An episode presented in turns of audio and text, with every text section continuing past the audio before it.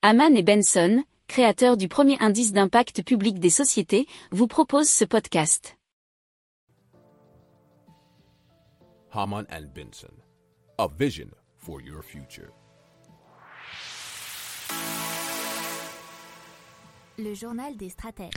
On passe à l'Allemagne où les banques vont devoir mettre la main à la poche puisque l'autorité des marchés financiers allemands, qui s'appelle la BaFin, a demandé aux banques de mettre en réserve 22 milliards d'euros d'ici l'an prochain.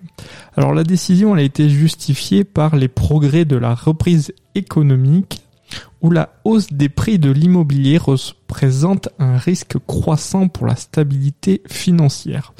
Puisqu'il faut savoir que hein, toute euh, cette explosion des prix de l'immobilier a touché euh, l'Europe, la France bien entendu, hein, vous, savez de quoi on parle, mais euh, globalement hein, le monde entier, puisque c'est dû principalement à ces taux très bas.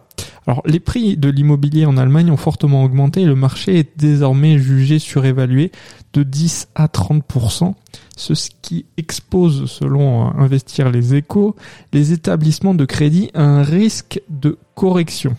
Alors ils vont devoir donc euh, relever un petit peu euh, leur coussin, c'est-à-dire qu'ils vont augmenter de 0,75% à partir du 1er février et instaurer un niveau de réserve supplémentaire de 2% pour les seuls crédits immobiliers aux particuliers. Alors ça va se ventiler de la façon suivante.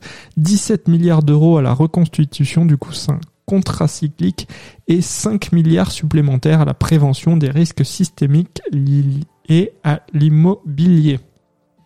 Si vous aimez cette revue de presse, vous pouvez euh, vous abonner gratuitement à notre newsletter qui s'appelle La lettre des stratèges, LLDS, qui relate, et cela gratuitement, hein, du lundi au vendredi, l'actualité économique, technologique, énergétique, mais aussi de l'hydrogène, et puis de tout ce qu'on trouvera super intéressant pour votre vie.